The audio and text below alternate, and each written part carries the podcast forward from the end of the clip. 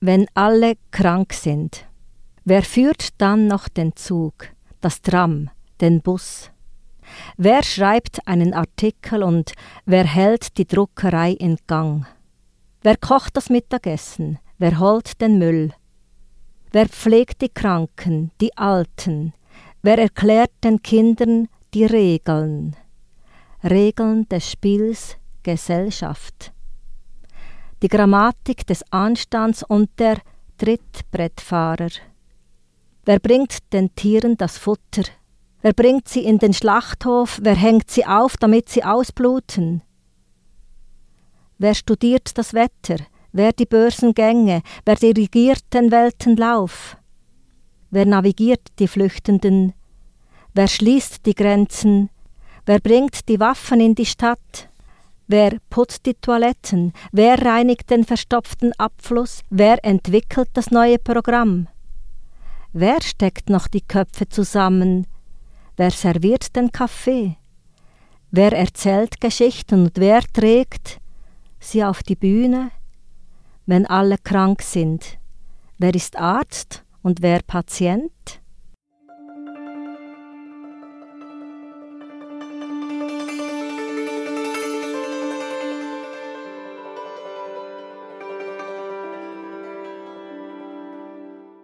Ja, wenn man das Gedicht hört, ich glaube, dann fragt man sich automatisch ein bisschen, wann du das genau geschrieben hast. Und man denkt an ein Ereignis, das noch nicht allzu lang zurückliegt und uns wahrscheinlich alle recht sehr fest beschäftigt hat.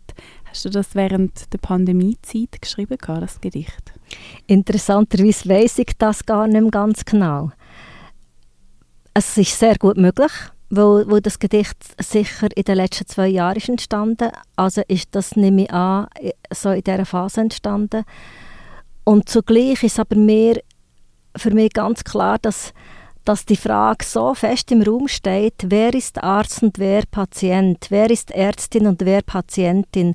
Also das ist so eine, äh, äh eine Frage, die gesellschaftlich im Moment gestellt wird, natürlich ohne Wort häufig oder mit gutem Journalismus wird das immer wieder auf irgendeiner gesellschaftlichen Ebene äh, die Frage gestellt. Aber, aber ähm, die Frage ist überhaupt nicht irgendwie nur pandemieabhängig, sondern wir sind wir sind schon so in einer Situation, wo wir wo ich so ein Bedürfnis haben, um zu sagen, hey Leute, schauen wir doch aufeinander und, und ähm, haben wir einander Sorge und, ja, erzählen wir Geschichten und machen wir das, was jeder, äh, jeder gut kann. Das wäre natürlich am allerbesten.